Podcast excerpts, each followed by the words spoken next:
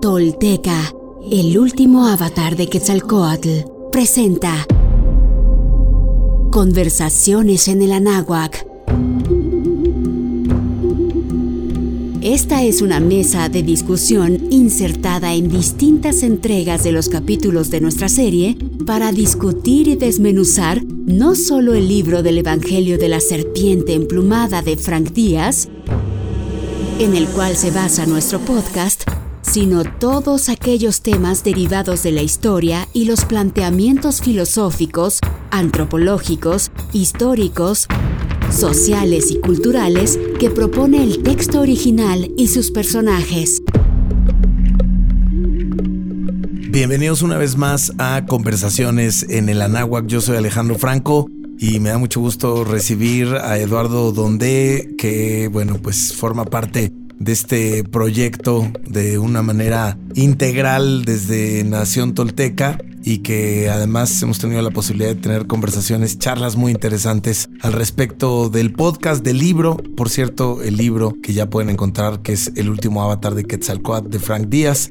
Bienvenido Eduardo, ¿cómo estás? Muy bien, muchas gracias Alejandro, feliz de estar aquí nuevamente y con un momento increíble del podcast que disfruto, que he leído y releído y, no, no dejo de sorprenderme. Es probablemente uno de los momentos más importantes de toda la historia de Seacatl, ¿no? Para mí es, es el momento, porque es el en donde expresa el mensaje más importante, que es la libertad como ser humano, que es el camino de la toltequidad, la conexión con el corazón y finalmente el justamente poder ser impecable porque tenemos el tiempo corto en esta vida y hay que aprovecharlo. Y regresa al podcast Mariví de Teresa. Me encanta tenerte aquí en el podcast, Mariví, en estas conversaciones. Mil gracias, Ale. Me encanta que me invites porque puedo hablar libremente, aunque diga yo muchas tonterías, me aceptan sin condiciones. Y eso es bien bonito. Lo que menos dices son tonterías, Mariby. Bueno, estamos hablando de este momento que recién acaba de ocurrir en, en, los podcasts. Si ustedes nos están siguiendo secuencialmente, es decir, un podcast tras otro, un episodio tras otro, que es lo que les recomendamos, estarán llegando a esta conversación luego de un episodio en donde Zacatl pues por fin está de vuelta en Cholula, la que podría ser la ciudad más sagrada de Anáhuac. Y ahí tiene pues un momento verdaderamente importante porque es un momento liberador, un momento en donde de alguna forma o de todas las formas, mejor dicho, le quita las cadenas a sus seguidores, a la gente que está conectada con la serpiente emplumada y entonces les indica que habría que tomar las acciones de vida desde otra perspectiva, desde otro ángulo y de una manera incluso más simple, ¿no, Eduardo? Sí, sin duda es, es un momento estelar. Después de su enorme recorrido, ¿no? Él fue encaminado toda su enseñanza inicial a través de las religiones tradicionales, ¿no? En donde es el ayuno, las espinas, todas estas, estas cosas que conocemos que incluso siguen existiendo hoy en día en muchas religiones, ¿no? Llega a Tula, es gobernante de Tula, transmite todo su alto nivel de conciencia, es uno de los grandes gobernantes de Tula, pero cae en el, en el supuesto pecado y entra en contacto con su lado más humano, profundo, con la sombra, y obviamente es expulsado eh, por los sacerdotes tradicionales de Tula, se echa su recorrido a toda la región de Yucatán, deja un legado maravilloso, expande la toltequidad a todo Anáhuac y de regreso a Cholula. Cholula, el gran lugar, el gran lugar espiritual de Anáhuac, en donde, como dices, libera a todos sus seguidores. Es un momento estelar en donde justamente él lo primero que hace es deja de ponerse en ese lugar por encima y dice hermanos. O sea, no hay diferencia entre ustedes y yo. Y a partir de ahí lanza su maravilloso mensaje en donde a través de un poema que se recupera de todo lo que está escrito en el Huehuetlatoli y en diferentes fuentes, se recupera ese poema en donde justamente quisiera yo releerlo, ¿no? Porque es muy significativo. Lo, puedes, lo puedes, releer y de pronto podemos interrumpir.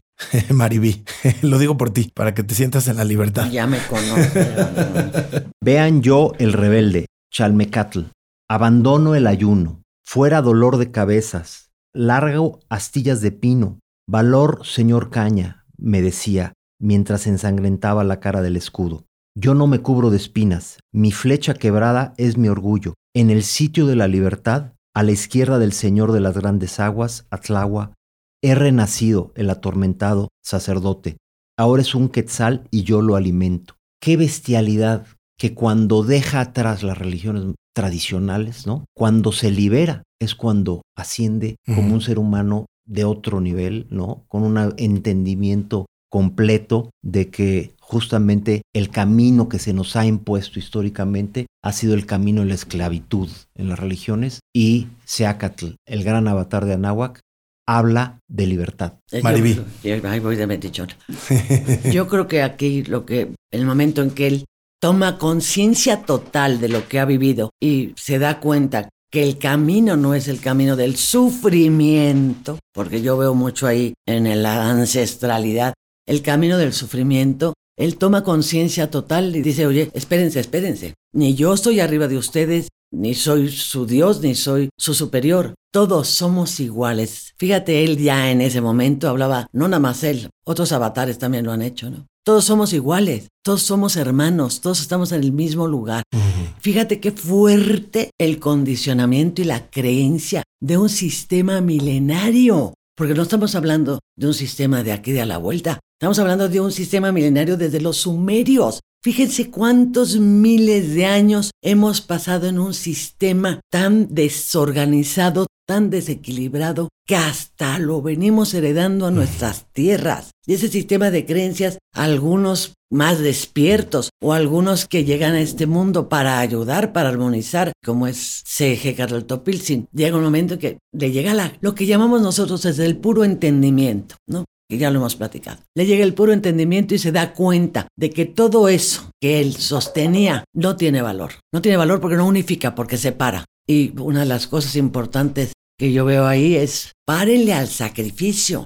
México tenemos este karma, por llamarlo así, ¿no? En que tenemos que ser sufrientes, ¿sabes? Como que el global de los mexicanos tenemos esta sensación de víctimas, ojos, muy víctimas, ¿no? Seguimos arrastrando el victimismo con nosotros a lo largo de 500 años de conquista, y pongo conquista entre comillas porque esto no fue una conquista, fue una masacre que tenemos que olvidar y lo que tenemos que rescatar es lo que sí valemos, dejarnos de sentir víctimas de otros, recuperar nuestro poder personal y levantarnos y ponernos en pie, no solo como nación, sino como ejemplo para otras naciones, porque también las otras naciones están tan fregadísimas como nosotros. No somos los únicos. Estamos viviendo un momento en que el planeta Tierra requiere conciencia de la gente.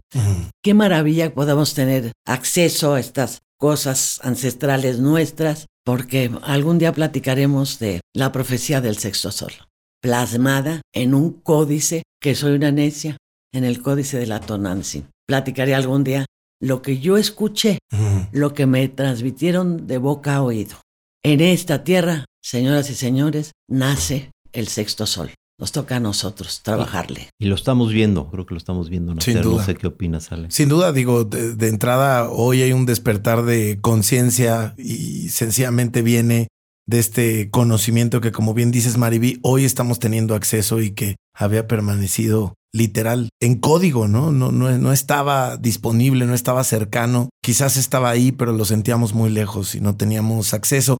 Me llama justo la atención lo que comentas, Mariví, porque Vivimos en un país que evidentemente desde el cristianismo ha sido educado para sufrir, para entrar a la iglesia de rodillas, para hacer penitencia, ¿no? Para utilizar todo este tipo de mecanismos, digamos que para limpiar el alma y las culpas. Pero este texto que nos lees, Eduardo, que acaba también de publicarse en el podcast en la voz de Mardonio Carballo, que son palabras de Seacatl, este texto no se escribió post conquista. Este es un texto escrito pues hace más de mil años aproximadamente por ahí, ¿no? Es, esa cantidad de tiempo, pero lo curioso es que estaba hablando de lo mismo. Estaba tratando de dar un mensaje, de quitarse esa culpa, de vivir completamente, de tener un equilibrio, incluso me atrevería yo a decir, ¿no? Viendo otros momentos también del texto, ¿no? Cuando dice respeten a todo ser vivo, no mientan, no adulteren, no ofendan, levántense temprano, hagan ejercicio, realmente cultívense, tengan una vida ordenada, aprovechen, no pierdan el tiempo. hoy parecerían conceptos extremadamente modernos, necesarios en la actualidad, pero lo estaba diciendo hace más de mil años. Sí, es, es increíble. Número dos, lo que mencionas primero, es claro que la humanidad entera ha sufrido de esta explotación a través de la religiosidad y culpa de las religiones tradicionales, que incluso podríamos categorizar religiones muy masculinas, ¿no? Y justamente Seacatl viene y da un mensaje en donde libera completamente, como que si se le hubiera caído el velo y dice, todo eso era mentira de alguna forma.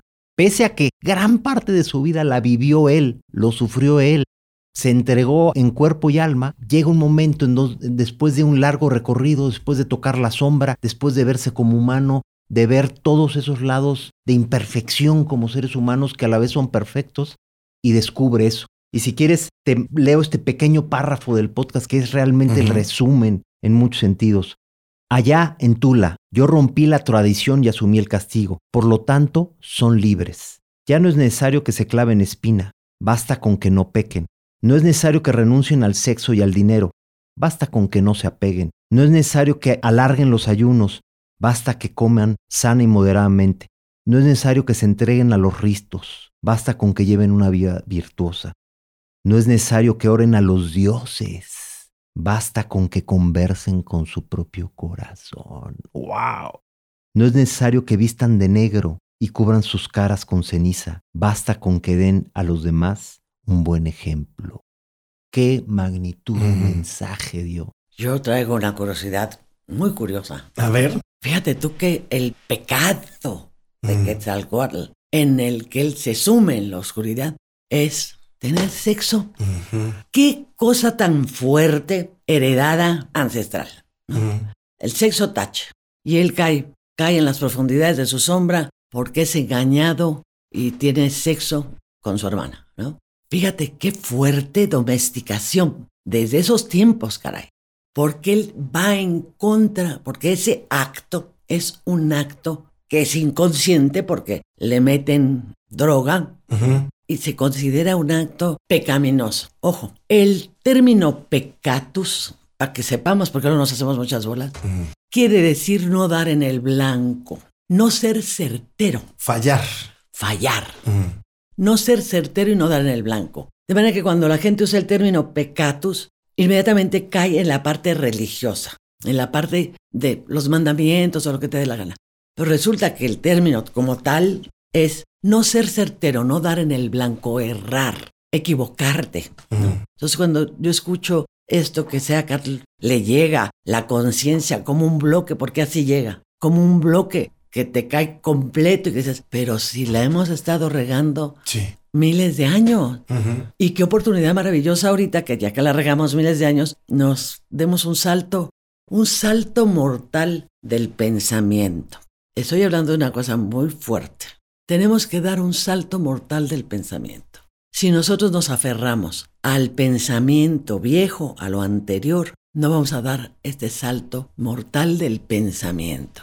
Esta nación tiene que dar un salto mortal como nación para ayudar a otros, porque no, no estamos solos. Nos toca trabajar para los demás, para otros también. Compartir con otros lo que ha estado oculto, lo que se ha escondido a fuerza de persecuciones. ¿no? Entonces, me encanta la idea de que demos un salto mortal del pensamiento. Es el momento para hacerlo. No me pregunten cómo, porque eso le toca a cada quien descubrirlo. Sí, en, el, en, un momento en donde pareciera que estamos llevando al extremo la esclavitud de la mente, ¿no? Eh, a través del miedo creado en estos momentos, a través de la hipnosis en la que vive gran parte del mundo. Qué refrescante es la llegada de un mensaje como el de Seacatl, que aunque lo dio hace mil años, es más vigente que nunca. Libérense de sus cadenas, porque mm. esas cadenas es nada más cosa de que nosotros nos quitemos la cadena del cuello. No nos tiene agarrados, somos quienes nos vamos a liberar nosotros mismos. No necesitamos que llegue alguien a liberarnos, que es otro de los grandes mensajes no va a venir alguien a liberarnos. A liberarte. Es responsabilidad de cada uno de nosotros liberarnos. Y aquí está el mensaje. Si no quieren creerle a su vecino que les está diciendo libérense, créanle al avatar de Anáhuac. Créanle al último gran avatar de Anáhuac. Es un mensaje textual. Está en los libros sagrados que se rescataron. Ahí está el mensaje. Liberémonos Liberémonos finalmente de esas creencias, liberémonos de esos miedos, de esa culpa y finalmente ascendamos, como dice Maribí, a un nivel más, porque si nos quedamos donde estamos, nos vamos a morir, porque esta civilización está por morir. Sí, ese salto mortal del pensamiento me gusta mucho. ¿eh? Y yo creo que eso es lo que dio Seacatl, independientemente de en quién se convierte, ¿no? En la serpiente emplumada y cómo llega a través de un camino, pues también de penitencia, ¿no? De, de rechazo, de, de una etapa en la que era célibe, barría la ciudad todos los días, ayunaba. Ahora sí que by the book, ¿no? Se portaba como como se esperaba en ese momento de un gobernante, pero luego viene este momento, como dice Maribí, este pecado, este incidente, este punto en particular de su historia, que lo hace entonces de manera muy dolorosa, dejar todo lo que conocía, volver a empezar, pero de esa manera sí conectarse eh, con otro tipo de, de, conocimiento, que es el que justamente reflexiona aquí, pero desde la experiencia, dice, yo también ya lo viví. Desde la libertad, desde la libertad. A ver, yo hago una pregunta, ya sabes que me encanta hacer preguntas. ¿Y qué tal si su pecado es el que lo despierta? Claro. ¿Qué tal si la, el contacto con la, la mujer, el entrar en contacto sexual con la mujer lo despierta de su sueño. Claro. ¿Y qué tal si? Digo, pregunto. Claro, yo, yo, yo estoy seguro que eso fue. Que, que, incluso, que incluso esa imagen de Tezcatlipoca que vemos como alguien malo y perverso, ¿por qué? Porque te mueve y te sacude, ¿no? Uh -huh. Y a él lo sacude en dos aspectos, la sexualidad y la planta de poder, uh -huh. ¿no? Es decir, son dos elementos que le rompen el, el, cuadro, ¿no? Lo conectan con su sombra, lo conectan con su humanidad. Uh -huh. Eso es lo que somos, somos humanos y la sexualidad es parte de eso. Y el, los pecados, tal y como los acabas de definir, Mariví, son parte de nuestra humanidad. Claro.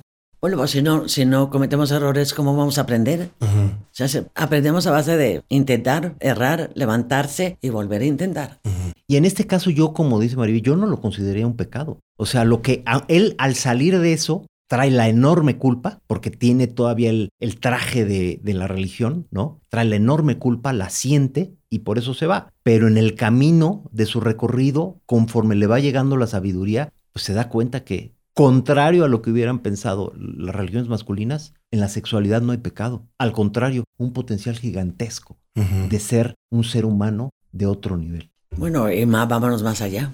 Como un acto tan maravilloso, tan extraordinario, que va a traer un ser a imagen y semejanza tuya al mundo. Puede ser un acto sucio, malo, pero sobre todo tabú.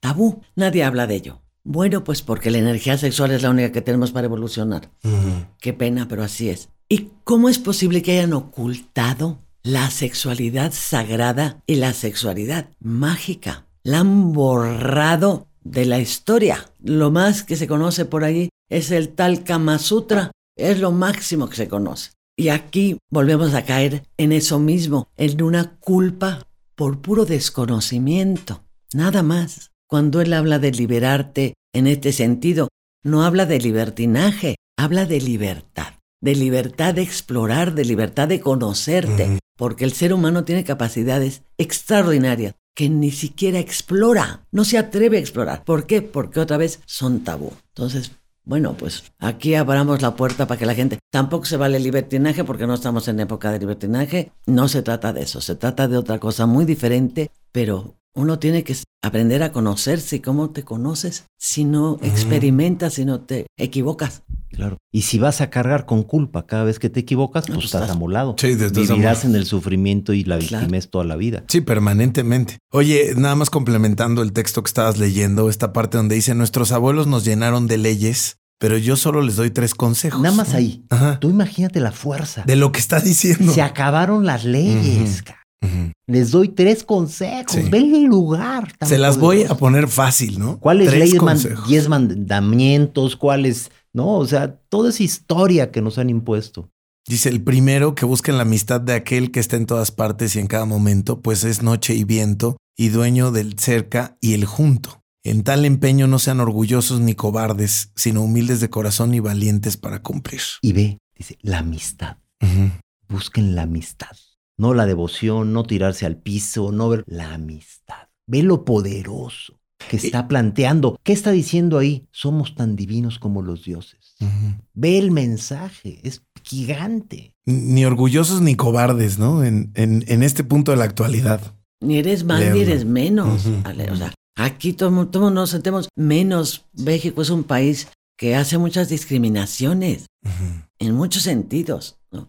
Nadie es más y nadie es menos. Nos igualamos. Yo no te digo como decía mi maestro porque es un poquito fuerte.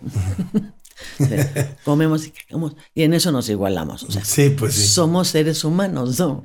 Entonces. Y justo dice, ¿no? Lo, lo, segundo es respeten a todo ser vivo, no mientan, no adulteren, no ofendan, no se embriaguen ni se sometan al azar. Sean pacíficos, apoyen a los necesitados, busquen el bien y aborrezcan el mal. Y lo tercero, no pierdan el tiempo que les ha concedido el cielo en este mundo, ocúpense en lo bueno y aprovechen la vida. De día trabajen por su sustento, de noche visiten las estancias celestes, levántense temprano, hagan ejercicios, hablen lo necesario. Con estos consejos basta, hagan en, los, en lo demás como mejor les parezca. Todo el que se atenga a su conciencia atraerá el bien y conquistará la vida. Eh, qué bestialidad. Básico. Impresionante. Conciencia. Una palabra que usamos muchísimo, pero como que nos queda como, pues ¿y esto qué es? La palabra conciencia es la clave de este tiempo. Conciencia y conexión con el corazón. Consultar con el corazón. Ya ves que yo soy una necia. Corazón, Con el corazón. Apagar la cabezota. Como siempre, ya sabes, Es muy lindo, es muy lindo. Bueno, yo soy una investigadora loquísima, me encanta meterme en todo, todo lo que se te ocurra. Como investigadora. Pero si no llevo a la acción las mm. propuestas que se me dan, me quedo nada más en pura información. Alejandro, yo no quiero información. Las cosas que yo comparto es porque las he vivido en carne propia. Si no, ¿para qué te comparto? Para lectura, ahí tenemos muchísimo que leer, muchísimo de dónde sacar lo que tú quieras. Pero si yo no llevo a la acción lo que te está proponiendo, ¿Qué, estoy haciendo? Todo se me va a quedar aquí. Qué lindo. Qué maravilla que hayamos podido rescatar todas estas maravillas. Pero si no llevo a la acción toda la propuesta que se me hace, me quedo en dónde? En la cabeza. Sí, y justo, justamente yo creo que ese tercer consejo que da, no pierdan el tiempo que les ha concedido el cielo en este mundo. Es tan fuerte porque va tan en contra de las religiones tradicionales en donde el paraíso está allá, o tienes múltiples vidas, o etcétera, etcétera. Todo eso es un mensaje que nos lleva a no ser impecables en esta vida, a no hacer nuestro máximo esfuerzo, a no entregarnos y, como dice, ocuparnos de lo bueno y aprovechar la vida. Ese es un mensaje súper poderoso, porque creo que es tiempo de no perder el tiempo. Es tiempo de despertar, de unirnos y de finalmente ser toltecas, como sea lo fue en su momento tomar dirección. Tenemos la oportunidad de liberarnos todos ya. Lo dijo Castaneda, que abre la puerta a un mundo desconocido, ¿no? Pues tenemos la oportunidad de ser libres, es cuestión de querer. De querer. Y voluntad.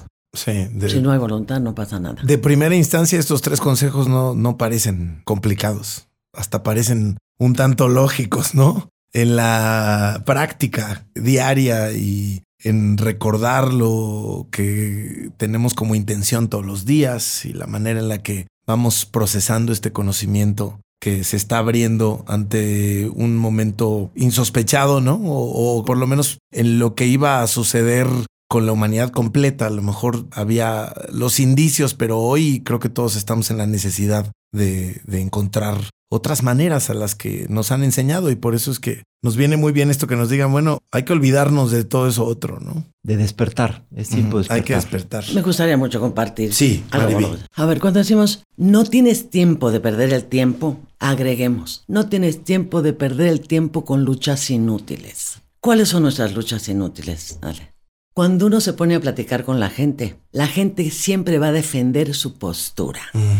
El que tú trates de convencer a la gente porque tu postura es la mejor es una lucha inútil. Inútil. Estoy dando acción, ¿no? Si tú vas a no perder el tiempo, porque no tienes tiempo de perder el tiempo, empieza por dejar las luchas inútiles de un lado. Trabájate tú y deja que el otro se trabaje como tenga que trabajarse. Una cosa es compartirte y compartir lo que tienes en tu bolsa por generoso, pero otra cosa es que tú tratas de convencer al otro de lo que tú crees que es lo correcto. Y ahí perdemos una cantidad de energía Mm. bestial. Y lo hemos visto, no hay como caminar y mostrar con el ejemplo. Por eso lo de que decía Mariví de la acción. Nosotros lo- todos lo vemos con nuestros padres, ¿no? Este, nuestros padres nos pueden haber dado mil discursos, echado mil rollos. ¿Con qué nos quedamos? ¿Cómo caminó mi papá en su vida? Y ese fue el ejemplo que nos dejó. Y eso fue lo que nos marcó. Como dice Mariví, este, en un momento en donde yo hice 11 días de silencio, ayuno, uno de los 20 que más importantes que me cayó, por más que me lo había dicho Mariby muchas veces, no le hacía caso, este fue justamente darme cuenta toda la energía que, pens- que dedicaba yo a pensar que yo estaba en lo correcto, a racionalizar Mm. que yo tenía la, la razón por ser reiterativo. ¡Wow! Cuando después, de- en esos 11 días, me cayó ese 20 y dije, ¿qué cantidad de energía he dedicado a eso? Cuando no hay, como dice Mariví, ponernos a la acción y con el ejemplo, el que quiera, se mueve. Sí, porque de otra forma estás cayendo tú mismo en, el- en la trampa. ¿no? Usted estás tan anteponiendo que si estás bien o, o que si alguien está mal, etcétera. En, en lugar de hacerlo, como bien dices, en la práctica, Mariby. Claro, corazón. Y solamente tú sabes cuáles son tus sombras, cuál, dónde está tu sombra, dónde están tus debilidades. Y eres tú el que tienes que luchar contra, contra eso, ¿no? Contra toda una herencia de creencias horribles que utiliza el orden social, pues para esclavizarnos un poquito más de lo que ya nos tiene. Oye, como dicen los integrantes de una cocina, cuando el chef les da una instrucción, oído, ¿no? Este, el día de hoy este mensaje está oído, está escuchado. Ojalá que esté procesado y forme parte de nuestra conciencia y de nuestra acción. Marivide Teresa, gracias como siempre. Gracias a ti, Ale, me gusta mucho estar contigo. Igualmente, Eduardo Donde, vaya conversación la de hoy. Sí, increíble. Mil gracias por estar aquí, por invitarnos. Eh, un momento épico. Escuchen y vuelvan a escuchar y vuelvan a escuchar este capítulo y pónganlo en acción. Sí, lo más bonito de este formato del podcast es que pueden escuchar los episodios las veces que quieran. Suscríbanse, gracias por acompañarnos. Vamos a seguir con la historia, por supuesto, en los siguientes podcasts y con más conversaciones en el Anáhuac. Soy Alejandro Franco, gracias. Tolteca, el último avatar de Quetzalcoatl, presenta Conversaciones en el Anáhuac. Esta es una mesa de discusión insertada en distintas entregas de los capítulos de nuestra serie para discutir y desmenuzar no solo el libro del Evangelio de la Serpiente Emplumada de Frank Díaz, en el cual se basa nuestro podcast, sino todos aquellos temas derivados de la historia y los planteamientos filosóficos, antropológicos, históricos, sociales y culturales que propone el texto original y sus personajes.